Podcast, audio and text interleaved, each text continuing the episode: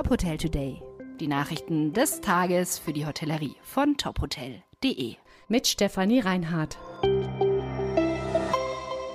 Dieser Podcast wird Ihnen präsentiert von FIBO, der weltweit größten Messe für Fitness, Wellness und Gesundheit. Die FIBO 2024 bietet ein verlockendes Angebot für die Hotelbranche mit attraktiven Fitnessangeboten, die neue Umsatzpotenziale eröffnen. Mehr erfahren Sie auf fibo.com.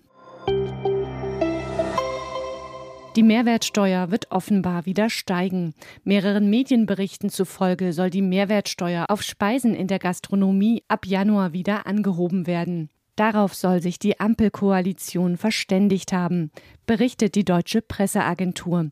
Zuvor hatte auch das Handelsblatt darüber berichtet. Eine offizielle Bestätigung durch die Regierungskoalition gab es bis zum Freitagmorgen aber noch nicht um die Gastronomie während der Corona-Krise zu entlasten. Die Sitzung des Bundeshaushaltsausschusses dauerte bis zum frühen Morgen. Ein finaler Beschluss steht jedoch noch aus. Nach dem Urteil des Bundesverfassungsgerichts sind noch viele Fragen offen.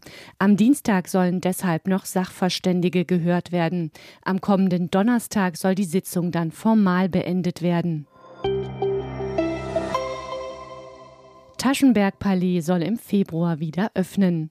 Das Hotel Taschenberg Palais Kempinski öffnet seine Türen virtuell am 20. November wieder. Über das neue Buchungsportal können Gäste Reservierungen für Aufenthalte, Familienfeiern und Veranstaltungen buchen. Das erste buchbare Datum für Übernachtungen ist der 16. Februar.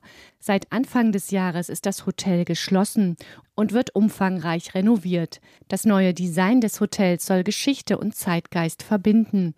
Dazu gehören ein neues Lichtkonzept, hochwertige Materialien und handverlesene Möbel. Highlight soll die großzügig gestaltete Lobby mit integrierter Patisserie und Lounge werden. Der Umsatz im Gastgewerbe stagniert auch im September. Zwar ist der um Preiseffekte bereinigte Umsatz im Vergleich zum Vormonat August um zwei Prozent gestiegen, das waren aber dennoch 1,9 Prozent weniger als vor einem Jahr und sogar 10,5 Prozent weniger als im Vergleichsmonat September 2019. Das hat das Statistische Bundesamt mitgeteilt. Vor allem in der Gastronomie ist immer noch eine deutliche Corona-Lücke erkennbar.